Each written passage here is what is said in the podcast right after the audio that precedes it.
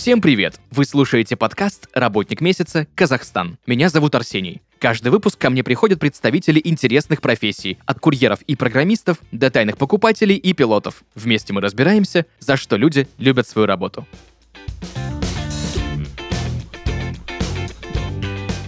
Друзья, и сегодня в подкасте «Работник месяца Казахстан» Айгерим Тастанова, преподаватель по хатха-йоге, пранаяме, преподаватель психологии в Казахском национальном университете имени Аль-Фараби, PhD-докторант по психологии, и сейчас, насколько я помню, ты пишешь диссертацию на тему медитации и креативности. Мне об этом очень интересно тоже узнать. В общем, Айгерим, привет. Привет, рада слышать. Это взаимно. Чем занимается преподаватель йоги, где этому можно научиться и нужно ли для этого высшее образование? Расскажи, пожалуйста. Благодарю за то, что позвали на подкаст.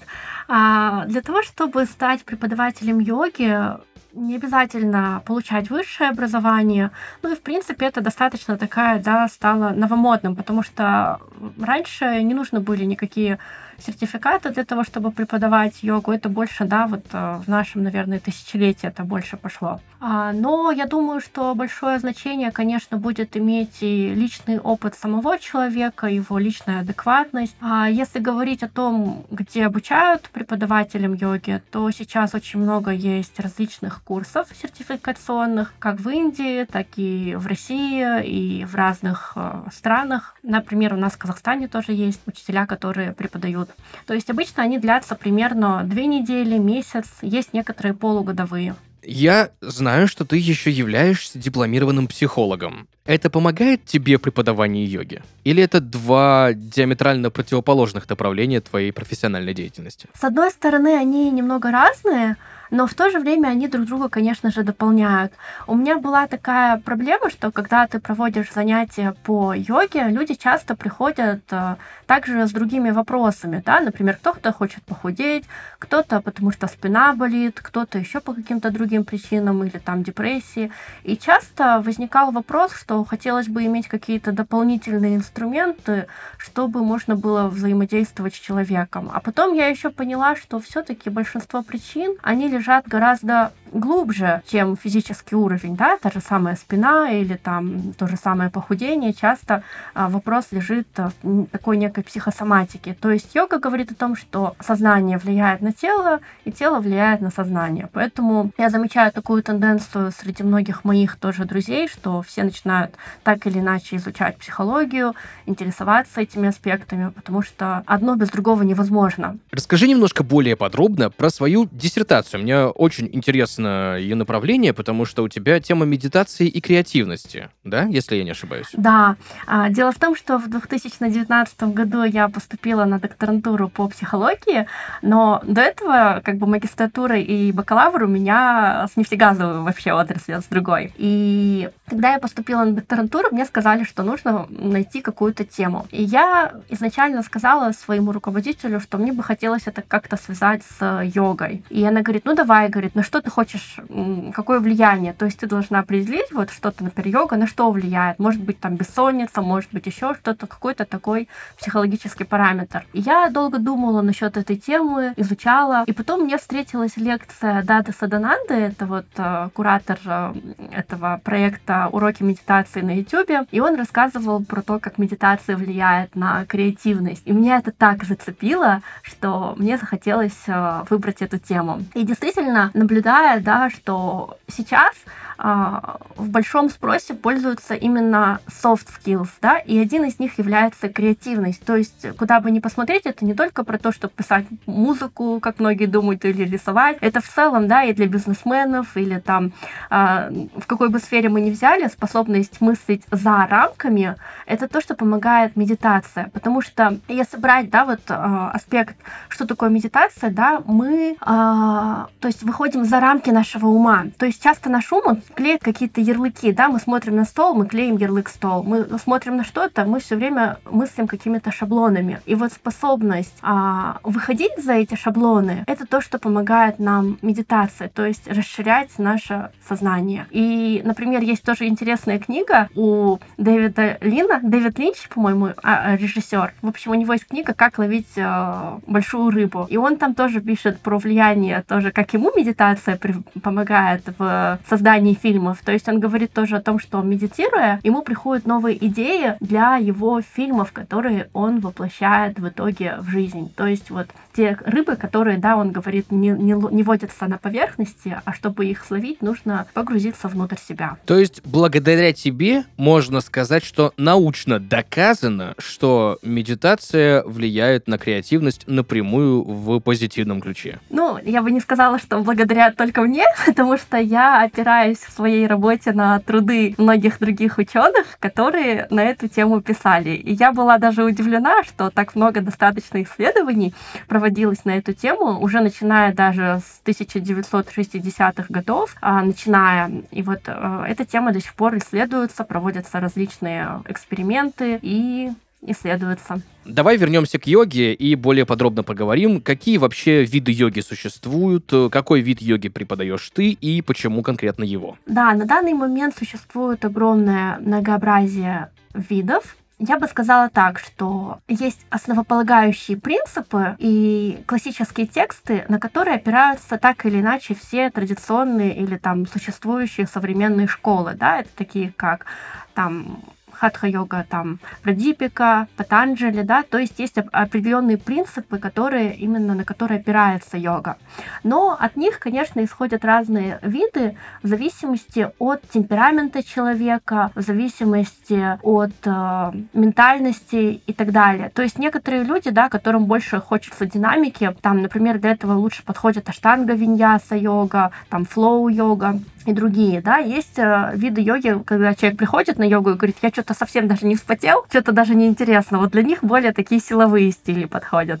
Есть те, кто, наоборот, приходят с какими-то определенными там физическими ограничениями, им, например, нужна более спокойная, более мягкая, да, к примеру, йога-терапия — это современное тоже вот направление, которое направлено именно на работу с определенными физическими показаниями, но там именно точечная работа идет, и чаще это больше индивидуальная работа, работа, потому что что одному бывает полезным, другому может, наоборот, навредить. Часто говорят, что йога — это как нож. То есть ножем можно и порезать, а можно и наоборот как бы, да, этот, а, помочь человеку, да, вот как вот хирург может что-то. Таким образом, а, не все техники йоги бывают полезны всем людям. Конкретно меня, если говорить, я обучалась традиционной йоге в Индии, а, и также вот в йоге 108 у Михаила Баранова и Ильи Журавлева. Вот у Михаила Баранова очень интересное направление, такое динамическое. И я не могу себя причислить к какому-то одному конкретному стилю. Я использую различные инструменты, которым научилась училась у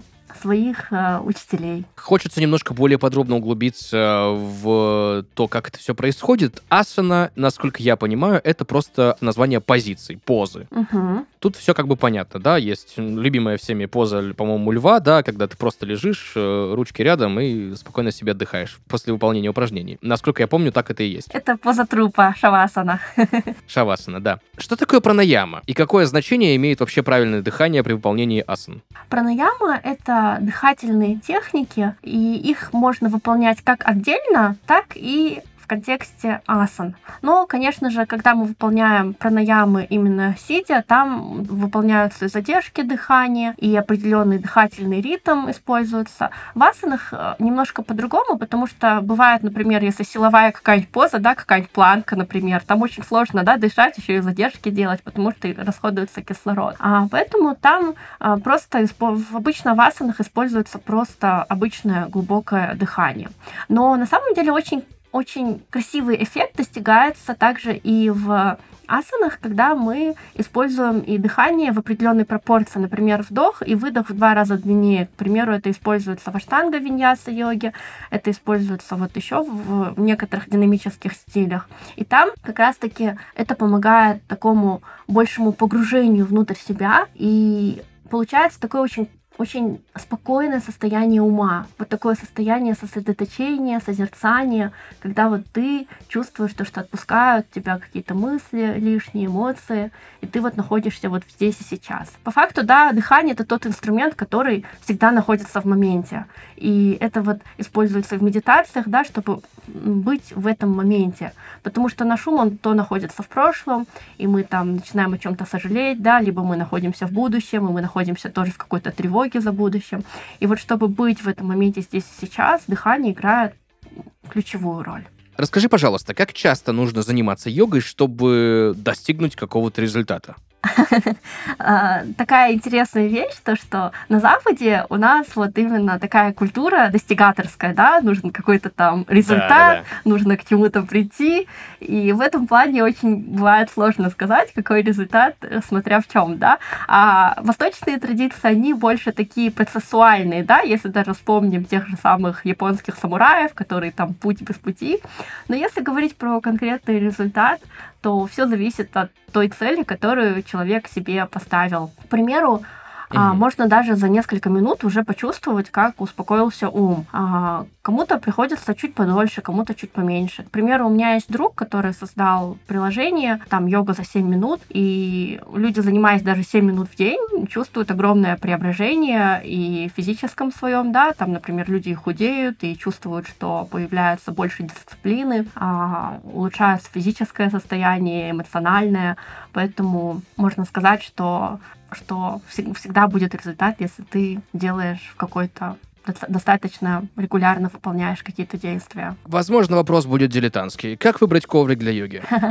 Коврик для йоги? Да, это очень классный вопрос, потому что в самом начале, когда я только решила себе купить коврик. Но это причем произошло даже не сразу. То есть я начала, например, заниматься в 2010 году, но я купи- купила себе коврик только в 2015. Вначале мне достаточно было того коврика, который был в студии. Или даже, в принципе, я иногда могла заниматься там, если где-нибудь на Изыкуле, просто даже на песке или стеля себе полотенце. То есть если человек хочет, он найдет себе любую возможность, даже просто на полотенце или там э, постелив себе какую-нибудь простыню, потому что не обязательно, чтобы были какие-то особые условия. Но если человек хочет вот коврик, я вначале взяла себе самый простенький, там тогда было за две с половиной тысячи или три э, китайский коврик. Но я их э, не рекомендую, в принципе, брать, если вы хотите на долгую дистанцию заниматься, потому что он у меня где-то через полгода или год весь раскрошился, и потом мне его пришлось выбросить. А вот второй коврик, который я купила и который до сих пор использую, это компания Кайлаш называется немецкий, он вот, во-первых, самое главное, чтобы коврик не скользил, потому что когда человек занимается, да, то а, если скользит, то это не очень удобно. А, и есть также у этой компании другие коврики, там более толстые, более тонкие, все зависит от там, чувствительности человека и от цели. К примеру, коврики для путешествий, они более тонкие, а, это удобно, но в то же время кому-то может быть не очень удобно, если там на камнях заниматься, либо слишком тонкие, им хочется что-то подкладывать, поэтому все зависит от э, желаний человека. Есть более, конечно, сейчас такие классные коврики с картинками, какие-то арт-коврики. В общем, разнообразия очень много. И, ну вот если нужна большая практичность, есть вот коврики, которые такие неубиваемые. Есть вот более красивые. Вот. Я так понимаю, что после занятия, да, угу. после, там, сколько, не знаю, идет занятие, час, полтора, 45 минут, есть как какой-то момент, связанный с релаксацией. Какие техники можно использовать э, релаксации после занятия йогой? Да, обычно занятие йогой заканчивается шавасаной. Это практика релаксации, которая выполняется в положении лежа. Это та самая поза трупа, о которой мы говорили. Выходит, человек лежит, и самая простая практика на релаксацию — это сканирование тела.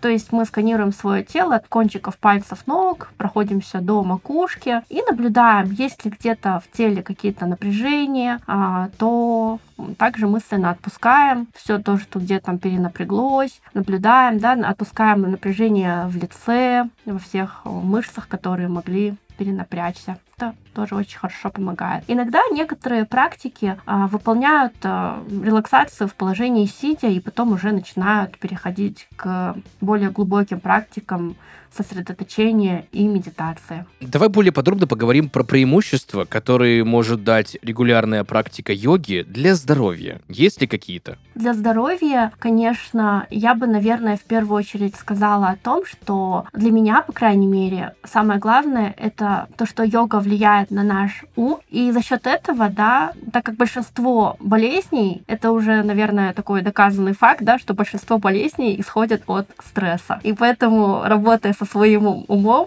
успокаивая, отпуская напряжение, отпуская какой-то такой чрезмерный контроль за теми вещами, которые мы не способны контролировать, мы отпускаем огромное количество излишнего напряжения. Но если говорить вообще просто про физические упражнения, которые мы делаем и как они влияют, это влияет на разные аспекты. К примеру, суставы, да? Суставы, они любят движение. В принципе, если нет движения, то нету в них циркуляции, и тем самым происходит, да, возможно, артрозы, артриты и так далее. То есть это очень хорошо для наших суставов. Кровеносная система. К примеру, в йоге есть э, более, наверное, шести способов влияния на улучшение кровообращения без воздействия на сердце. Такие как перевернутые позы, да, типа вот березки, в березке постоял, и у тебя произошел отток крови от ног, от органов малого таза, и улучшается головное кровообращение. Потому что по большей части, да, мы находимся в таком горизонтальном положении, и часто у нас м, вот эти вот проблемы с застоем крови, да, то, что связано, это все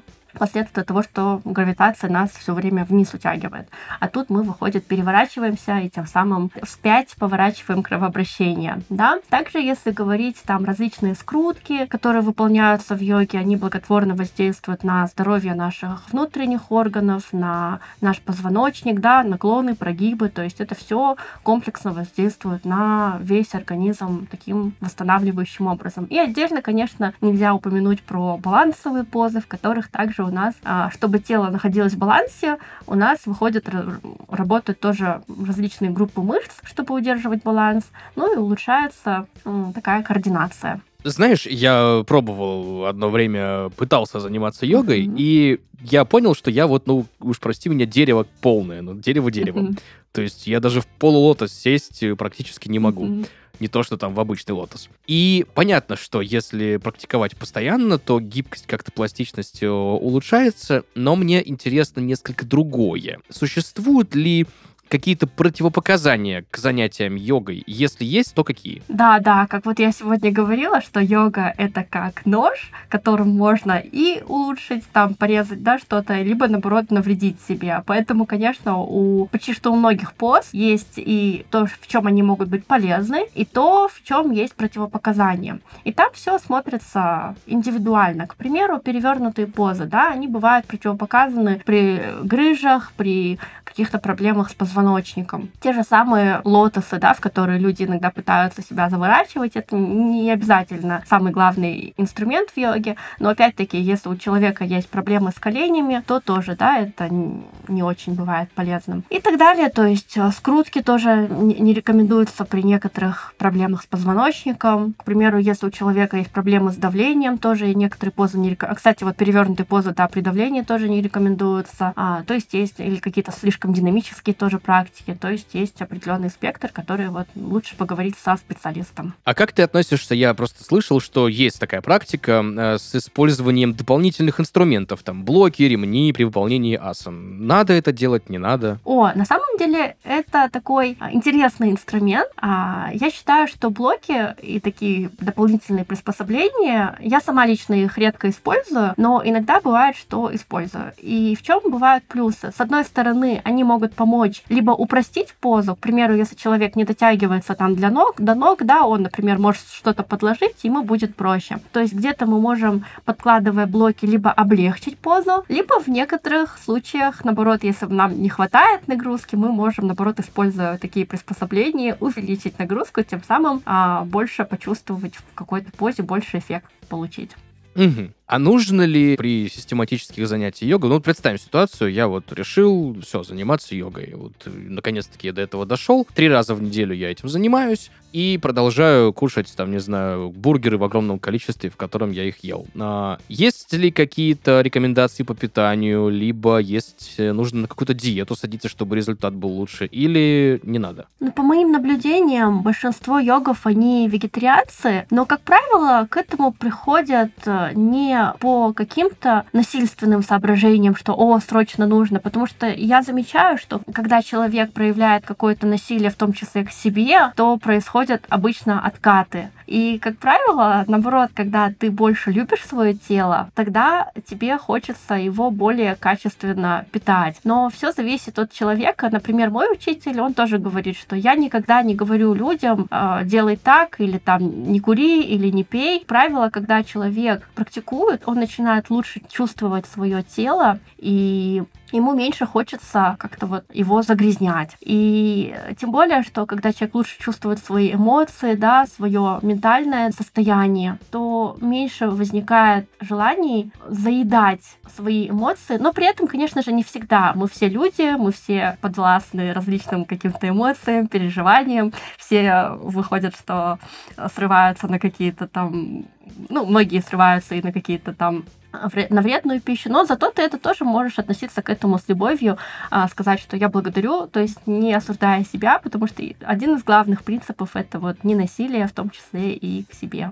Хочется мне все-таки понять, э, что же самое главное в практике йоги? Регулярность или интенсивность занятий? Ну, то есть, как лучше, каждый день по 15 минут или два раза в неделю, но на полтора часа прям какой-нибудь силовой? Да, конечно. Я считаю, что гораздо важнее регулярность, чем интенсивность. И вещь заключается в том, что когда человек э, практикует слишком интенсивно, э, он может просто перегореть. Например, для него может быть слишком сильная нагрузка. Часто мы можем замечать и по бегунам, да, один день вышел, пробежал там два часа, устал, и на следующий день просто тело скажет, нет, я не хочу. А вот наоборот, если мы позанимались там минут, э, пусть даже 7, 10, 15, но нам это так понравилось, что телу захочется возвращаться снова и снова на коврик, чтобы испытать это чувство, особенно вот этот кайф после занятий. То есть регулярность? Я считаю, да. А важно ли время дня, когда это лучше делать? Утром, днем, вечером или без разницы? В принципе, на самом деле не так важно, когда человек занимается. Главное, что он занимается. Утром просто есть свои mm-hmm. эффекты, да, что утром, утром обычно тело менее гибкое, но зато ум более спокойный и проще, например, людям медитировать. А вечером, наоборот, да, из-за того, что было много различных событий, тогда обычно, наоборот, в уме бывает очень много всяких картин, да, плавает ум все время, а много, много о чем думает, поэтому зато тело более гибкое. Поэтому и утром, и вечером, в принципе, полезно. Что такое ретрит?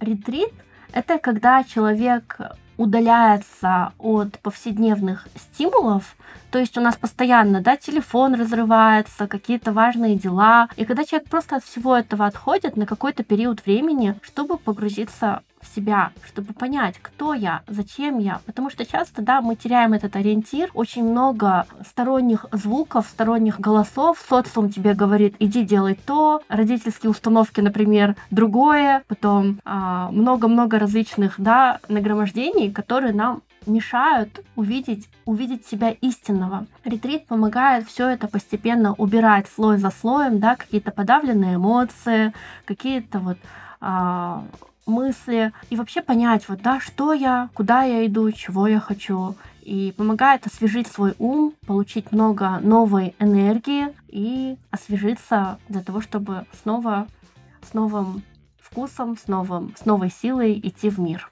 Я так понимаю, это мероприятие проходит не один день, не два, какое-то время, количество, и чаще всего люди куда-то уезжают на ретриты. Есть ретриты и однодневные, бывают и двух-трехдневные. Но вот классически, да, это бывают десятидневные ретриты, и бывает даже с большим количеством. Ну вот я считаю, что обычно оптимально это 10 дней, чтобы можно было прям вот глубоко а, копнуть. Но в принципе даже двух-трехдневного ретрита бывает вполне достаточно, чтобы освежиться, чтобы наполнить познакомиться и почувствовать вообще, что это такое. Знаешь, а, у меня есть некоторое количество знакомых, которые начали заниматься йогой в разное время, и большинство из них в какой-то момент такие, окей, Теперь мне нужно съездить в Индию, там либо в храме помолчать 10 дней, либо на ретрит, либо еще на какую-то практику, либо к какому-то гуру съездить на какие-то консультации. В общем, я такие истории слышу довольно часто. Обязательно ли ехать в Индию, чтобы практиковать йогу на каком-то хорошем таком уровне или нет? Конечно, не обязательно.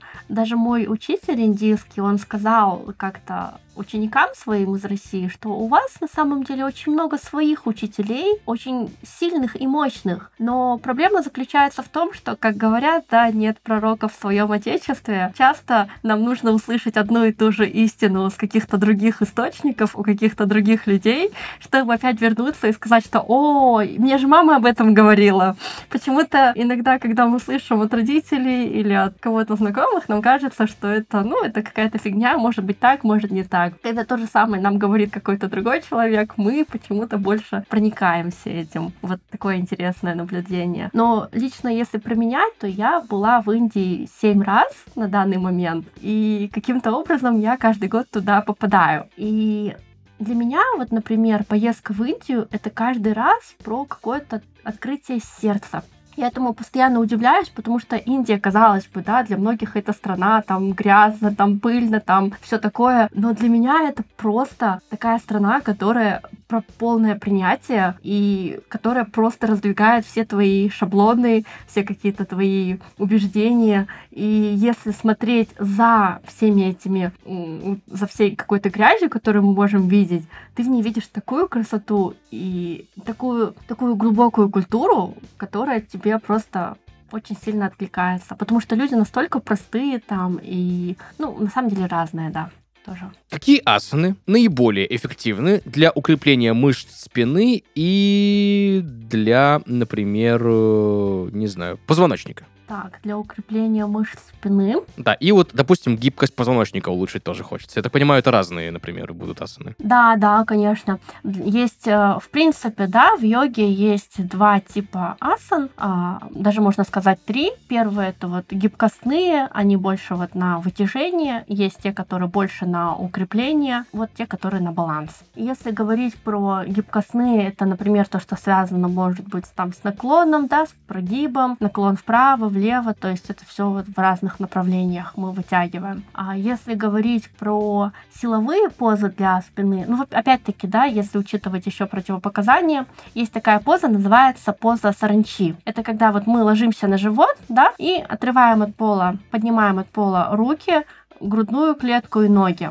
Да, вот эта вот поза, она помогает укреплять мышцы спины, и даже вот а, людей с ДЦП, которые переживали, да, паралич, им помогала восстанавливаться вот эта вот поза, укреплять их мышечный корсет. Также планка очень хорошо помогает укреплять мышцы кора и мышцы спины, одна из таких хороших поз тоже. Если еще называть мышцы для укрепления спины, ну вот, вот эти вот две основные мышцы, вот эти вот две позы, они очень хорошо помогают а, со спиной. Ты знаешь, я тут э, наткнулся на одну очень интересную позу, уж прости меня, назову как прочитал. Что это за поза такая и как ее правильно выполнять? Собака мордой вниз. А, ага. Собака мордой вниз это такая, ну, можно сказать, что больше это новомодная поза. Не сказать, что ага. она встречается в классических текстах. Это такая поза, которая имитирует собаку. Мы ладонями угу. и пятками упираемся в пол и копчиком тянемся вверх. Это похоже на гору. Еще называют иногда поза горы, если стопы вместе. Но ее не очень легко объяснить, если говорить словами. Ее нужно именно прочувствовать, потому что если так словами расскажешь, а потом к тебе подойдет инструктор и тебя подправит, у тебя будет более другие ощущения. И это, на мой взгляд, является именно тем, почему все-таки йогой лучше заниматься в начале, по крайней мере, с инструктором, потому что это именно про такую телесность, потому что чуть чуть-чуть там бывает немножко там надавить в некоторых участках, где-то, наоборот, подправить, и совершенно другие ощущения. Но есть еще другой аспект в йоге, это когда есть внутренняя работа. То есть помимо вот физической стройки, да, выполняется еще некая внутренняя работа, где ты определенными частями толкаешь в одну сторону, в другую сторону. Но и также э, мастерство в этой позе э, заключается даже не в том, в самой стройке, а в том, чтобы сохранять стабильность, даже если, например, ты находишься на очень скользкой поверхности, к примеру, на, на льду, и способен удерживать этот mm-hmm. баланс и не съезжать. Круто, круто. А по поводу иммунитета у меня еще вопрос. Я слышал мнение, что занятия йогой регулярные улучшают и повышают иммунитет. Это правда? Да, ну, по крайней мере, даже на себе, если говорить, я э, не помню вообще, что... Ну, я гораздо реже болела по сравнению с тем, когда не занималась йогой. Но если говорить, то, конечно же, это и роль дыхательных практик, потому что, смотрите, когда мы дышим, у нас большинство альвеол, которые отвечают за, за, а, за газообмен, они, они находятся в нижней части легких. А большинство людей, и особенно когда они в стрессе находятся, они дышат только верхними отделами легких. Таким образом, у них происходит застой крови, да, застой вот нормально не проветриваются легкие, за счет этого там бактерии скапливаются, да, и так далее. Также, к примеру, в йоге есть очистительные техники, которые помогают очищать от лишней накопившейся слизи а, и легкие, и внутренние органы, за счет чего тоже а, происходит очищение организма, и организм меньше под, под, э, подвержен заболеваниям. Ты еще йогу преподаешь. Что самое сложное в преподавании йоги? Для меня самое сложное в преподавании йоги — это когда приходят разные люди э, с разным уровнем. Кто-то, например, кому-то нужно больше нагрузки. Ну, ты там, конечно, это все э, можешь под, э, под, под людей подстроить. Но, конечно, самое сложное, когда люди приходят, у которых там спина болит или там еще что-то, и вот чтобы разным людям нагрузку подбирать, вот это вот мне сложнее дается всего. А за что ты любишь свою работу? Я люблю за то, что ты занимаешься и в то же время сам чувствуешь такой кайф. И то, что ты видишь, когда люди тоже занимаются, и они чувствуют какой-то результат, они чувствуют, что у них происходит подъем энергии, у них глаза начинают гореть, и они чувствуют вот эту радость. Например, если говорить даже про себя, я помню, что когда я пришла на свое первое занятие по йоге в 2010 году, я много чем занималась. Я занималась с детства и танцами, и различными э, балетом, и много чем. Но вот именно когда я пришла на йогу, я вот почувствовала такое ощущение счастья. Я помню, я вышла после занятий, и мне просто хотелось летать. Мне казался мир такой красивый, и я подумала, надо же, как, что со мной произошло? Я просто вроде бы занималась, и что-то произошло именно в уме. Вот. Слушай, это, это очень здорово. Спасибо тебе большое за участие в подкасте «Работник месяца», за то, что согласилась поговорить сегодня про свою классную, необычную профессию. Очень подробно, очень много интересных моментов я узнал для себя. Еще раз спасибо большое тебе. Спасибо тебе большое, что позвал. В завершении я бы хотел тебя попросить дать, наверное, некую рекомендацию, с чего начать занятие йогой новичку. Новичку? Я бы, наверное, посоветовала просто начать. Как говорят йоги, самое сложное это расстелить коврик. Ну, если честно, на самом деле это да, потому что вы можете просто даже включить на YouTube йога, посмотреть, и что вам понравится. Самый главный параметр это ваши внутренние ощущения. Но самое главное, я бы порекомендовала не ставить крест на йоге, если у вас был какой-то негативный опыт, потому что бывают разные учителя, бывают разные стили, может быть, вам какой-то стиль не подошел, но это не значит, что все остальные такие же, да, если вы, к примеру, больше склонны там к динамике, если вы больше склонны к тому, чтобы там, не знаю, потеть, то выбирайте более активные, да, стили типа пауэр-йоги, аштанги. Если у вас есть там проблемы с, с позвоночником, если есть какие-то противопоказания, лучше сходите на йога-терапию, либо же вообще возьмите индивидуальное какое-то занятие, чтобы вас проконсультировали, поделились, да, как, как, что вам стоит не делать, что делать. К примеру, для беременных вообще другая структура занятия, да, много чего им нельзя выполнять. Поэтому все индивидуально, но можно даже просто начать с YouTube, с простых занятий, либо даже с приложения типа 7 минут йоги, и после этого уже просто записаться в ближайший клуб, который рядом с вами. Если понравилось, то можете продолжать. Если нет, то не бойтесь, всегда есть какие-то другие варианты. Супер. Друзья, сегодня в подкасте «Работник месяца Казахстан» Айгерим Тастанова, преподаватель по хатха-йоге, пранаяме, преподаватель психологии в Казахском национальном университете имени Аль-Фараби, PhD-докторант по психологии. Айгерим, еще раз тебе спасибо большое за этот выпуск. Спасибо. Я тоже была очень рада поучаствовать.